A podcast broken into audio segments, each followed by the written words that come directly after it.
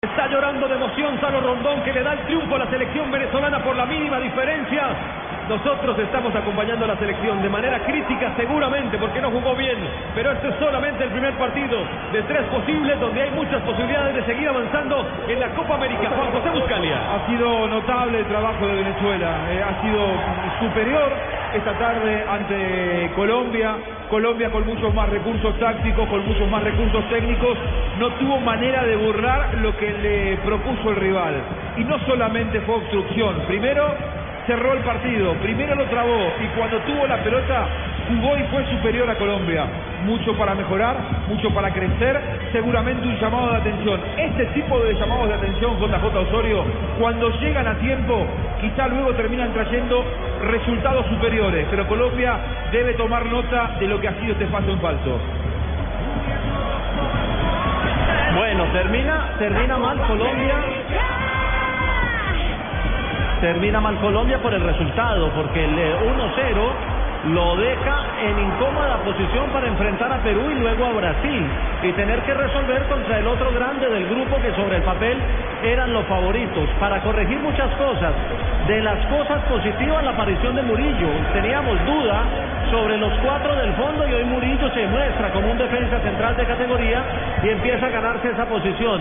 Cosas para corregir los extremos, los dos laterales que no funcionaron y para replantear un poquito la dinámica de ataque. No puede caer tan fácil Colombia en la propuesta del rival en cuanto a ritmo de juego y sobre todo en ese choque personal, en la fricción que fue lo que propuso Venezuela y lo que sacó de la cabeza al equipo colombiano. Yo creo que usted está siendo un poco benévolo con la selección Colombia, porque yo en realidad no rescato ni lo de Murillo, ni mejor dicho, Solo lo único que yo rescato de la selección Colombia es Ospina. Ospina, sí. Y quizás, quizás las ganas que le pusieron en los minutos finales. Pero ¿sabe por qué lo de Pero del Murillo? resto no rescato absolutamente No, nada. yo rescato lo de Murillo porque teníamos muchas dudas en quién podría ser la pareja de centrales Sí, no. y hoy estuvieron a la altura del partido. De resto, el equipo tiene un partido demasiado difícil. Yo no creo que hayan estado a la altura del partido, por eso es que No, yo... no, y hay que también valorar lo que hizo Venezuela, muy bien parado en el Sí, campo de juego. sí, Venezuela es un digno rival, enredó primero y luego jugó y cuando jugó supo ganar, ganó con un buen gol de Salomón Rondón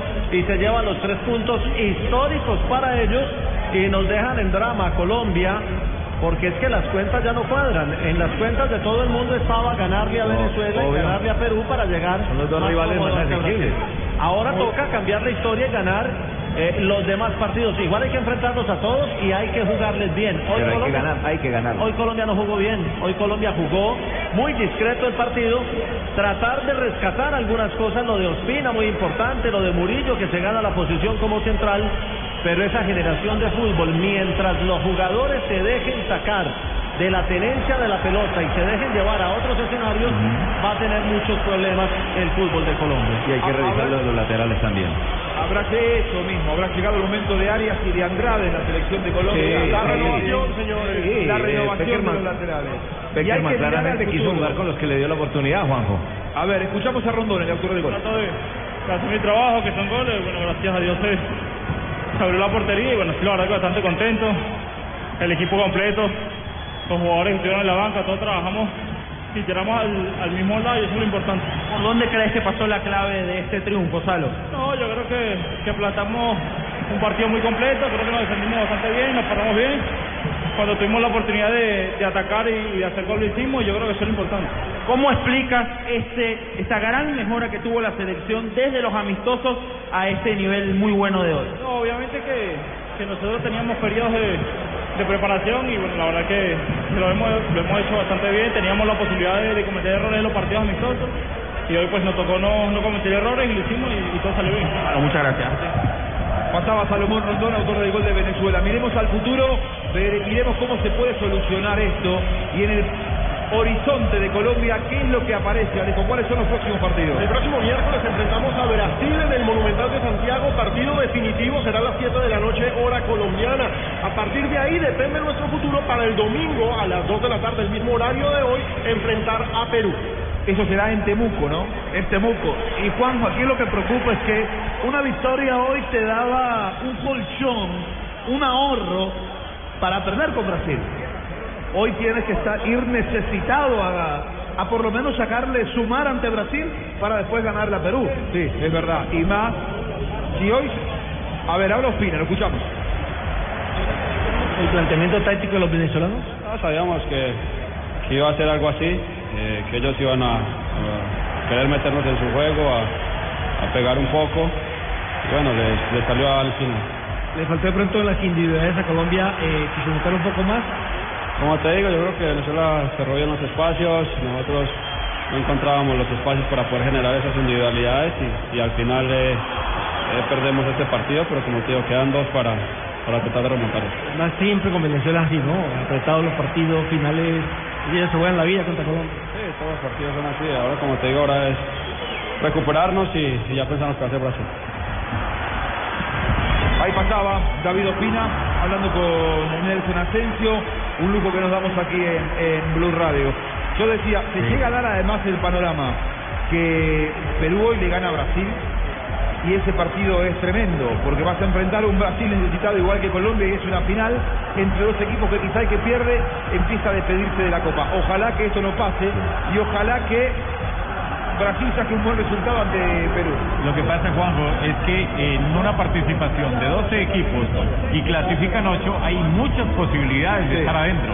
Claro, lo que pasa es que si hoy Perú llega a dar la sorpresa y le gana a Brasil, se transforma automáticamente en una final Colombia-Brasil, porque el que pierde, ahí pasa a estar casi afuera. Así que ojalá que hoy Brasil saque un buen Claro. resultado contra Perú. Lo peor que le puede pasar a Colombia es que hoy Perú le gane a, Colo- a Brasil. Acá hay dos cosas que hay que ver. Primero hay que intentar ser segundo, ¿no? Perdiendo, pero hay una posibilidad de ir como tercero. Pero también hay que ver que sea un tercero que haga puntos, y Claro. suficientes puntos. Claro, no, no. Se es- perdió, ojo, acá no hay cenicientas. Ojo, porque esta Venezuela puede seguir ganando y puede seguir complicando. Tito, yo antes del partido, eh, en un análisis corto que conversando con Juanjo le decía, estamos en medio de un triunfalismo que se nota a flor de piel en la afición. Ojo, pongamos los pies sobre la tierra porque aquí cualquier cosa puede pasar. Y, y mire qué sucedió. Y, y- y además, eh, la, esta Copa América nos ha dado eh, esta experiencia. Mire lo que pasó con Jamaica y Uruguay. Aunque Uruguay haya terminado ganando, mire lo que hizo Jamaica. Mire lo que hizo Paraguay. Mire lo que hizo Bolivia. Y mire lo que hizo Venezuela en el día de hoy. Eh, y ahora no tenemos ese colchón, ese ahorro para perder ante Brasil. Ante Brasil hay que sumar, por lo que dices tú, eh, para después ganar ante Perú y por ahí buscar la clasificación. Sí, señor. y un Brasil de Dunga con grandes jugadores y un equipo que tácticamente es muy fuerte el brasileño. Es una Copa América, es así, la competencia es muy severa, es muy difícil. Estamos en el continente en donde todos los partidos son difíciles y son parejos. Hoy se perdió, Pero- el próximo hay que ganarlo. Estoy con esa convicción, se le puede ganar a Brasil, JJ. Juanjo, pero mire, en, el gran error de Colombia en el resultado, o la gran, eh, el, gran prejuicio para Colombia es que eh, los equipos grandes sobre el papel, que se vieron asustados por uno más débil, Chile se vio asustado por Ecuador, pero le ganó 2-0. Luego México se vio asustado por Bolivia, pero al menos sacó el empate. Y lo mismo le pasó ayer a Argentina con Paraguay, que le ganaba cómodamente y listo, le empataron pero saca un punto. De todos los partidos que se han jugado, el que se ha visto sorprendido o gana o empata. Pero Colombia se vio sorprendido y sale con una derrota. Y con una derrota que le va a doler mucho en la resolución del grupo porque ahora Venezuela, con la camiseta inflada, va a enfrentar a Perú. Y si le gana a Perú, es primero del grupo y pone a Brasil y a Colombia a resolver el otro clasificado. Es verdad. Tomás Rincón, lo escuchamos. Creo que hicimos un partido muy ordenado contra una selección que, que tiene valores muy importantes arriba. Eh, le hemos cerrado los espacios, eh, le hemos contraatacado bien. Creo que nuestro, nuestra- nuestros jugadores ofensivos han aportado mucho en defensa y esta es la, esa es la clave de este equipo que como grupo trabajamos eh, cada uno por uno. ¿Cuál es el secreto para tenerle, diríamos, tanta paternidad a Colombia en los últimos años? ¿Por dónde pasa ese secreto de Venezuela? No, nosotros vamos con humildad siempre a, a afrontar este tipo de partidos porque sabemos que, que Colombia es una selección que ha crecido mucho. Eh, en los últimos años creo que no nos han podido ganar y, y estamos muy, muy contentos por esto. Juan Pablo Tibaquirá.